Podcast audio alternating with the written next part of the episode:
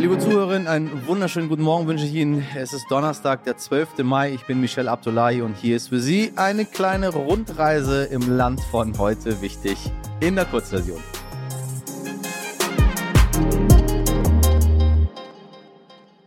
Zuerst für Sie das Wichtigste in aller Kürze.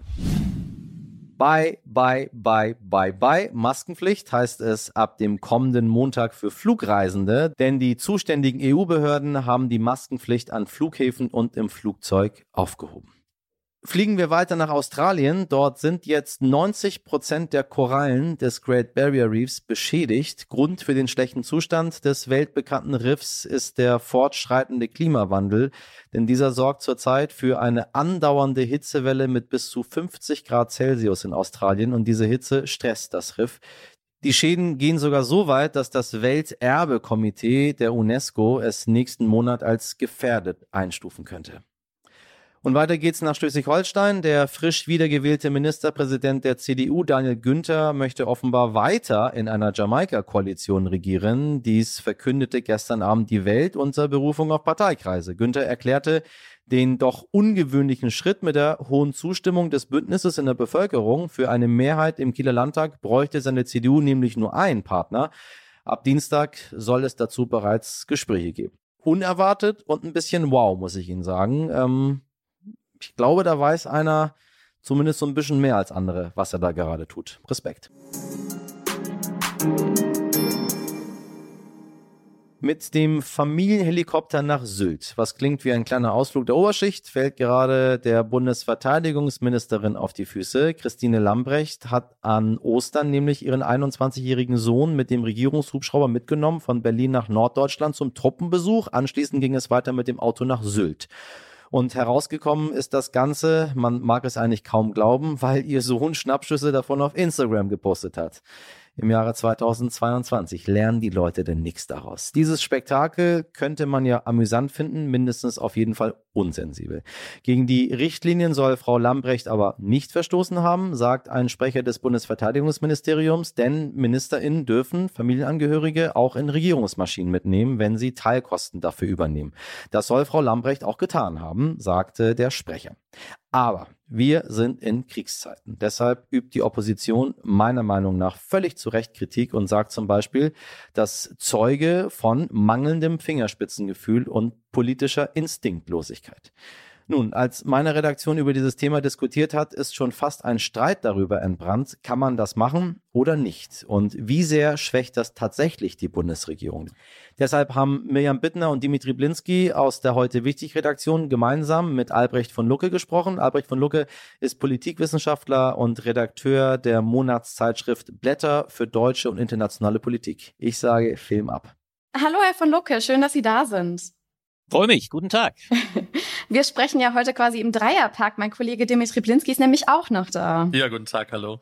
Ja, Sarah Blinski, guten Tag, hallo, freue mich. Hm? Unser eigentliches Thema ist heute unsere Bundesverteidigungsministerin Christine Lambrecht. Man kann jetzt sagen, sie geistert schon seit ein paar Tagen durch die Nachrichten. Ähm, vielleicht, bevor wir diesen ganzen Fall aufmachen, vielleicht können Sie uns ein paar Worte zu ihr sagen. Wer ist Christine Lambrecht und warum ist sie gerade da, wo sie da, wo sie ist? Da sind so viele schöne Anspielungen drin in ihren Sätzen, man möchte sofort einsteigen. Ja, sie geistert schon eine ganze Weile herum. Sie geisterte ursprünglich mal aus Hessen. Sie war die Fraktionsvorsitzende der SPD in Hessen, da eine sehr gestandene Politikerin, äh, Juristin von Hause aus, deshalb auch durchaus prädestiniert, dann Justizministerin zu werden. Das hat sie durchaus respektabel erledigt in den letzten Jahren. Dann aber kam der eigentliche Coup in der Annahme, um es deutlich zu sagen, in der Annahme, dass die SPD krachend die Bundestagswahl verlieren würde. Das würde ich unterstellen. Das war ihre Annahme, wie die Annahme von den meisten, wie auch von mir. Äh, hat sie gar nicht mehr für den Bundestag kandidiert und gesagt, dass mit der Justizministerei gewissermaßen die Karriere beendet sein würde. Aber mit dem Coup der Sozialdemokratie, dem Coup von Scholz, äh, dem ja dann doch immer noch schwachenweisig wegen des schwachen Abschneidens von Laschet und äh, Baerbock, daran muss man immer wieder leider in diesen Tagen mhm. auch erinnern. Äh, deswegen war plötzlich die SPD an der Macht und der Posten einer Verteidigungsministerin war zu vergeben. Und da kommt äh, das, was momentan ihr die allergrößten Schwierigkeiten macht. Es war eine Quotenbesetzung. Das muss man sehr deutlich sagen. Sie war von Anfang an die linke Frau für eine Frauenbesetzung. Scholz musste eine weitere Frau liefern und sie war völlig unbedarft, was Verteidigungspolitik anbelangte, musste sich zunächst einmal die Dienstränge äh, bewusst machen und äh, das rächt sich natürlich jetzt bitterlich. Sie ist also letztlich ohne Expertise ins Amt gekommen und was wir in den letzten Tagen erleben, das ist in der Tat ein Herumgeistern, äh, aber schon mit dramatischen Dimensionen. Äh, das schlägt sich natürlich jetzt auch voll äh, äh, im Ansehen der SPD in Gänze nieder und ist meines Erachtens wirklich äh, Gegenwind auch für Herrn Kutschaty in Nordrhein-Westfalen. Sie haben es gerade schon gesagt, ähm, sie ist in dieses Amt reingeschlittert. Sie wollte ja eigentlich Innenministerin werden. Ähm, warum passiert sowas, dass eine Frau, die nicht optimal geeignet ist für dieses La äh, für diesen Laden, äh, für dieses Ministerium, warum warum wird sie da besetzt? Sie sagen Quotenfrau, hat es keine anderen Frauen gegeben, äh, die das besser, die da besser gepasst hätten? Naja, zunächst muss man daran erinnern, dass auch denkbar ungeeignete Männer manchmal an diesem Posten Vielen waren. Dank. Kai Theodor zu Gutenberg haben wir es zu verdanken, haben wir bitte sehr gerne, äh, haben wir es zu danken, dass wir die Bundes, äh, die, die Wehrpflicht äh, abgeschafft haben und damit auch natürlich, äh, so sehr man darüber streiten kann, ob es nicht richtig war, aber jedenfalls einen massiven Ansehensverlust der Bundeswehr insgesamt erleben haben. Und das führt auf das eigentliche Grundproblem keiner von uns, da kann sich ja keiner ausnehmen, hat mit diesem Krieg äh, Russlands gegen der Ukraine in diesen Dimensionen gerechnet. Das ist ja auch ein großes Teil äh, unseres Versagens insgesamt, wo wir uns als Medien, glaube ich, gar nicht ausnehmen dürfen. Aber das Kardinalproblem natürlich der Politik besteht darin, dass sie in den letzten zwei Dekaden letztlich die Verteidigungspolitik sträflich vernachlässigt hat. Wenn ein äh, oberster General des Heeres sagt, wir sind blank, dann ist das natürlich im Kern ein Armutszeichen sondergleichen. Und dieses Phänomen schlägt sich darin nieder, dass letztlich dieser Posten Posten des Verteidigungsministers immer wieder mit Personen besetzt wurde, die von der Materie keine Ahnung hatten. Auch Frau von der Leyen, muss man deutlich sagen, war nicht unbedingt prädestiniert, Verteidigungsministerin zu werden. Und sie hat durch ihre erste Entscheidung äh, auch nicht gerade für Furore gesorgt bei der, äh, bei der Armee.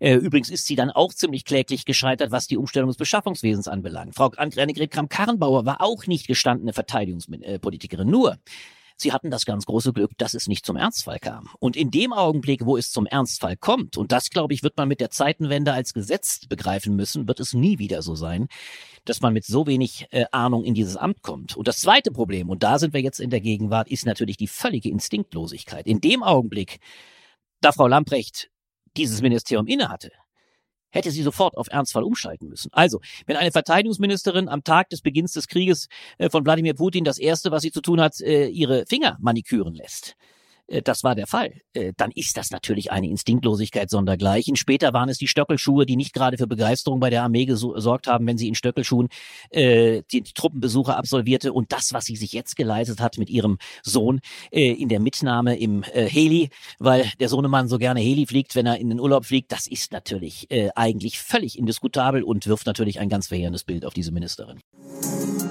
Ohren auf. Liebe Hörerinnen, es ist eine Zäsur, eine Zeitenwende, ein Umsturz. Ich spreche ausnahmsweise nicht über die Bundeswehr, das haben meine KollegInnen jetzt lange genug getan. Ich spreche über den iPod. Denn das Produkt, das den Tech-Konzern Apple zurück an die Spritze gebracht hat, womit wir gefühlt alle Musik gehört haben und das den Musikmarkt revolutioniert hat, die Blaupause des iPhones, das wird jetzt eingestellt. Entweder sie hatten selber einen oder ihre Kinder oder sie kennen jemanden, der oder die einen gehabt hat. Nach dem Walkman von Sony war es das nächste große Ding, um Musik zu hören und es hat eine ganze Generation geprägt. Und weil gerade alle in meiner Redaktion, mit meiner Ausnahme, einen dieser Dinge hatten und wir sehr viel damit verbinden, haben wir uns gedacht, wir machen einen kleinen Rückblick auf unsere ersten Songs, die wir so auf unseren iPods hatten. Und eins kann ich Ihnen vorab verraten, die Playlist ist bunter als der Karneval in Rio. Als erstes auf der heute wichtig Playlist der Nostalgie steht Peter Fox oder Peter Fox, je nachdem, wie Sie möchten, mit einem wirklich geilen Song, Haus am See. Danach machen wir mit einem deutschen Klassiker der Popgeschichte weiter, Daylight in Your Eyes von den No Angels. Dann folgt in the Ends von Linkin Park, ein wirklich genialer Song. Und ehe wir zum vorletzten Song des Abends kommen, ein Oldschool-Banger, Billy Joel, We Didn't Start the Fire. Und unsere Playlist endet mit Gewinner von dem großartigen Clouseau. Denn wegen Ihnen und Ihrem tollen Feedback fühlen wir uns oft wie GewinnerInnen liebe Leute da draußen. Ein Herzchen vom Moderator und vom ganzen Team. Diese Playlist finden Sie übrigens auch in den Show Notes. Und der Moderator, Sie wissen ja, der hatte so ein Ding nicht. Der steuert gar nichts dabei. Der macht hier lieber für Sie die Nachrichten.